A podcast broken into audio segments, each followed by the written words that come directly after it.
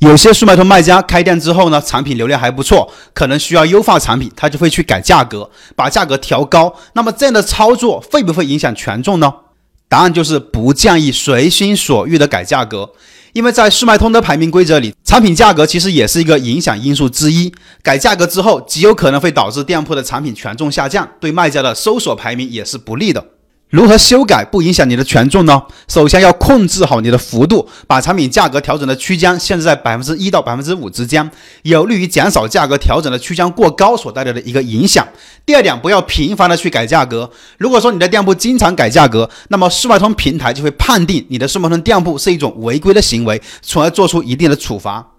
其实影响权重的因素呢是有很多的，一两句话呢也说不清楚。但是呢，你看完这个思维导图，你就会知道哪里能修改，哪里千万是不能修改的。那么你就一目了然。那么这张图已经帮助很多卖家成功的避坑，想要的看评论区找我拿。